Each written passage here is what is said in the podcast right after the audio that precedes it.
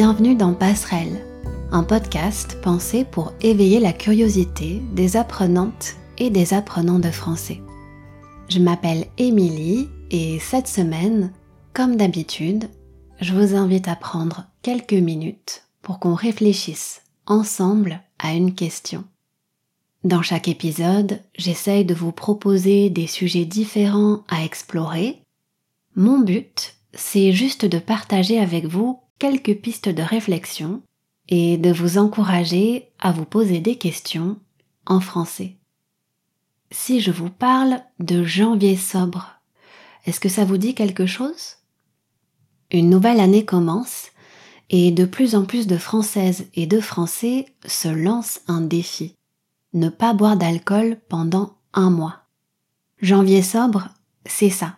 Une campagne de santé publique qui vient du Royaume-Uni et qui nous invite à réfléchir à notre consommation. Aujourd'hui, on va donc parler d'alcool et plus précisément de notre relation à l'alcool. Quand on pense à ce fameux art de vivre à la française, entre guillemets, parmi les images qui nous viennent à l'esprit, il y a un bon verre de vin rouge, prendre l'apéro. Apéro, c'est l'abréviation du mot apéritif. Prendre l'apéro, ça veut dire boire un verre avant de manger, avant le repas. C'est un sujet qui m'intéresse, même si je dois dire que je bois quasiment jamais d'alcool. J'ai le souvenir d'un élève qui m'avait demandé quel est le meilleur vin français. Et clairement, je suis pas la personne la mieux placée pour répondre à cette question. Je sais pas comment ça se passe chez vous, mais en France, c'est vrai qu'il y a un fort enjeu culturel autour de l'alcool. Une bonne bouteille, c'est associé à la joie, à la convivialité. Et pendant longtemps, ça, ça a empêché de réfléchir aux enjeux de santé publique, aux effets d'une consommation régulière d'alcool. La question qu'on va se poser cette semaine, c'est la suivante. Un mois sans alcool, pourquoi relever ce défi? D'abord, on va évoquer ce qui se passe dans notre corps pour notre santé quand on arrête de boire. Ensuite, on va chercher à expliquer un changement dans les habitudes, le fait que les jeunes boivent de moins en moins. Et pour finir, on va s'intéresser aux boissons sans alcool une tendance qui rencontre de plus en plus de succès.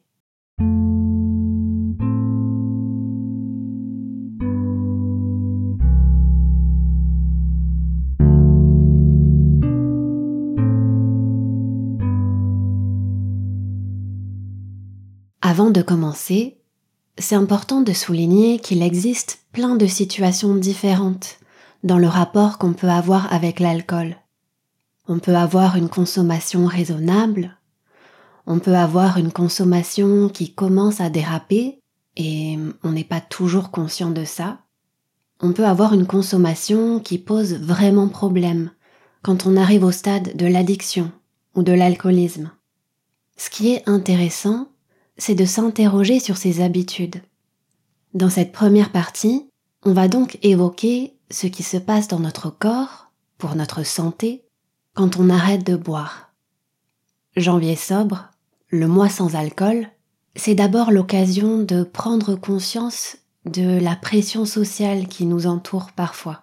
Une pression de boire à chaque occasion où on nous propose de l'alcool. Un peu plus tôt, j'ai mentionné l'apéro, mais il y a aussi d'autres situations comme les soirées arrosées pendant les études ou le pot de départ au travail. Le pot de départ, c'est le nom qu'on donne en français à une fête où on boit pour célébrer le départ de quelqu'un qui, qui quitte l'entreprise pour changer de travail. Une soirée arrosée, c'est encore un autre nom qu'on utilise pour décrire une soirée, un dîner, où on boit de manière, de manière plutôt excessive, on va dire. Cette consommation mécanique, un peu automatique, sans se poser de questions, elle doit être interrogée. L'intérêt d'un mouvement collectif comme Janvier sobre, c'est d'offrir une excuse aux gens, en quelque sorte. Une excuse pour sortir de cette pression sociale. Une pression sociale qui est quand même constante ici. En France, dans l'imaginaire collectif, il y a longtemps eu l'idée que s'amuser, c'était boire. Mais j'ai l'impression que, aujourd'hui, on entend de plus en plus d'autres discours. On a compris qu'on n'a pas forcément besoin de boire pour s'amuser. L'intérêt de ce défi du mois sans alcool, c'est pas de dire il faut ou il ne faut pas boire. C'est plutôt d'avoir un discours pédagogique pour que chaque personne puisse prendre des décisions pour elle-même. D'ailleurs, à la fin du mois de janvier, l'objectif, c'est pas d'arrêter de boire complètement, c'est de faire le point sur sa consommation. Faire le point, ça signifie faire le bilan, analyser une situation. Comme ce défi existe depuis plusieurs années, euh, au Royaume-Uni d'abord, et puis ailleurs dans le monde, des chercheurs et des chercheuses ont pu observer les effets de l'arrêt de l'alcool sur notre corps et pour notre santé. Une vaste majorité des personnes qui ont tenté cette expérience ont remarqué une amélioration de la qualité de leur sommeil, et donc moins de fatigue au quotidien. Ça se traduit également par plus d'envie de faire des choses et une meilleure capacité à se concentrer. Des études ont montré que consommer de l'alcool au quotidien a tendance à fatiguer notre organisme, ce qui fatigue aussi notre esprit et affecte notre humeur. Arrêter de boire, ou en tout cas réduire sa consommation, ça permet d'améliorer tout ça. Quand on parle d'alcool, on pense évidemment à un organe en particulier, le foie.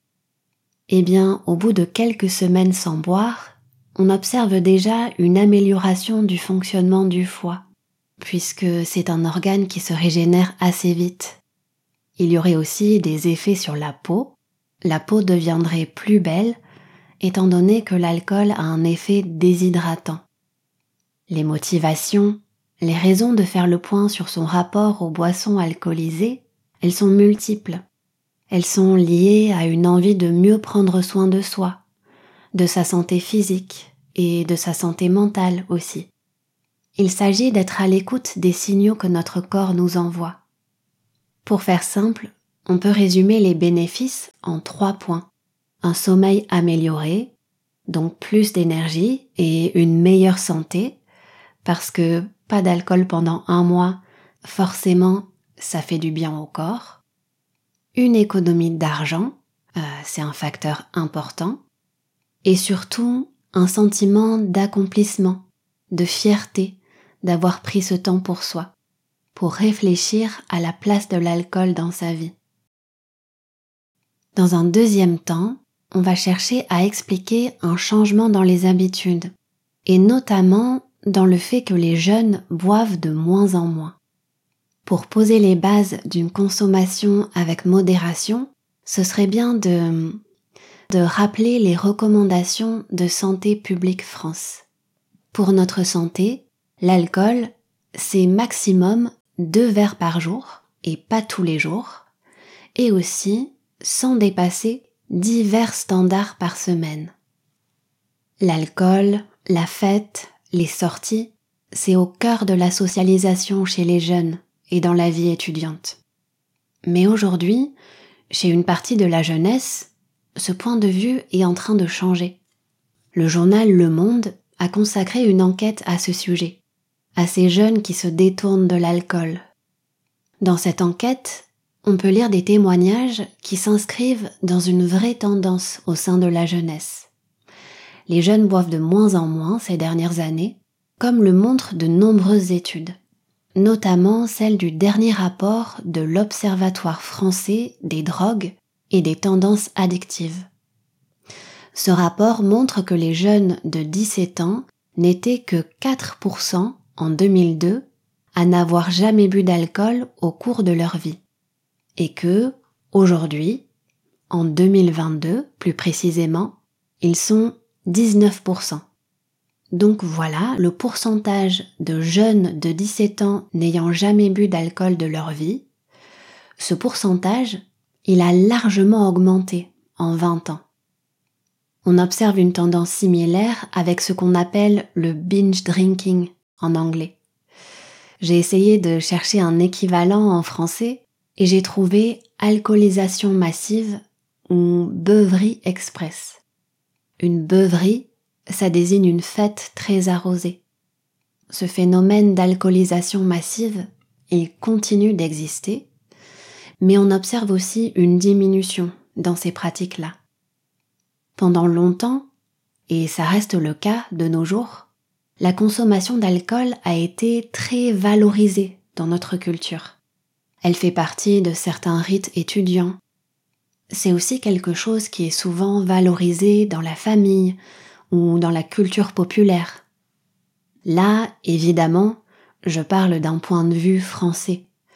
Ce serait intéressant, encore une fois, de comparer avec les habitudes ailleurs dans le monde. Et puis, euh, il faut pas oublier qu'une partie importante de l'économie française repose sur la production et l'exportation de vins français. Ça explique peut-être en partie pourquoi les pouvoirs publics ne soutiennent pas forcément une initiative comme Janvier sobre. Mais ça, c'est un autre sujet. Tout ça, cette valorisation, ça participe à former un certain rapport à l'alcool, des habitudes dont on a parfois du mal à se détacher. Ces habitudes, elles sont présentes au-delà de la période des études. On les retrouve dans le monde du travail, puisque certaines entreprises cherchent à rassembler leurs employés autour de moments conviviaux, euh, des moments où les employés sont encouragés à se réunir après le travail pour partager un verre entre collègues. Alors, un peu plus tôt, je vous ai dit que je buvais quasiment jamais d'alcool. C'est vrai aujourd'hui, c'est vrai de manière générale, mais je crois que ma plus grosse cuite, elle s'est passée dans un contexte comme ça, à l'époque où je travaillais à Taïwan. Se prendre une cuite, ça veut dire boire jusqu'à être ivre. Bon, l'histoire est pas très intéressante, euh, elle est, elle est assez banale en fait. Ma patronne de l'époque nous avait emmenés en week-end avec un groupe de collègues et on a fait la fête. Heureusement, j'étais entourée par des personnes en qui j'avais confiance. Mais ça reste désagréable de se réveiller avec des trous noirs, avec la gueule de bois le lendemain matin. La gueule de bois, vous savez, c'est ce mal de tête quand on a un peu trop bu la veille. Tout ça pour dire que cette expérience m'a définitivement vaccinée contre l'alcool. Et puis, après tout, on n'est pas obligé de boire pour s'amuser. Les questions de santé physique et mentale, ça explique en partie les changements d'habitude chez les jeunes. Il y a aussi une vraie satisfaction à apprendre à créer des relations sans cette béquille, l'alcool, qui déforme parfois la réalité. En restant sobre, on peut être plus présent aux autres et à soi. On peut être plus dans l'écoute, ce qui est fondamental quand on veut créer des liens. Avec les quelques minutes qui nous restent, on va s'intéresser aux boissons sans alcool, une tendance qui rencontre de plus en plus de succès. Une information que je retiens de l'enquête publiée dans Le Monde c'est que les chiffres montrent que la consommation d'alcool baisse beaucoup chez les jeunes, mais qu'elle baisse également un petit peu partout dans la société. Malgré tout, il reste une sorte de folklore un petit peu culturel autour de cette consommation d'alcool. Pour certains, il y a parfois des difficultés à se faire comprendre en famille ou entre amis quand on fait le choix de ne pas boire. On n'est pas censé avoir besoin de s'expliquer, mais dans les repas de famille, par exemple, c'est pas toujours bien compris quand on refuse un verre de vin qu'on nous propose. Je m'arrête un instant sur une expression que je viens d'utiliser. On n'est pas censé. Être censé, ça veut dire être supposé faire quelque chose. On n'est pas supposé avoir besoin de se justifier. Et en plus, ces dernières années, beaucoup de boissons sans alcool de très bonne qualité ont été élaborées et lancées sur le marché. Ça peut être des boissons qui prennent comme exemple une boisson alcoolique qui existe déjà, comme la bière, le vin ou les spiritueux, mais ça peut aussi être des boissons anciennes qui reviennent à la mode. Euh, je pense au kombucha, à différents types de thé, ou au contraire, ça peut être des boissons complètement nouvelles.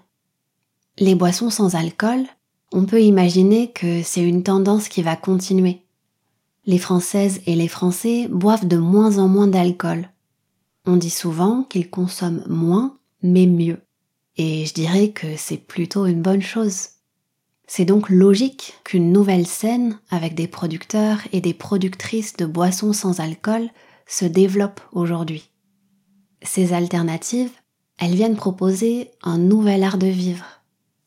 Pour revenir à Janvier sobre, c'est un mouvement qui invite simplement à repenser sa consommation et ses habitudes. La première étape consiste à se poser des questions comme est-ce que j'ai vraiment besoin de ce verre de vin ou est-ce qu'il vaudrait mieux que je boive pas ce soir? C'est une invitation à se poser des questions plus profondes sur ce dont on a vraiment besoin à ce moment-là, ou sur les raisons qui nous poussent à boire. C'est un cheminement très personnel de réfléchir à ce que l'alcool nous fait ressentir.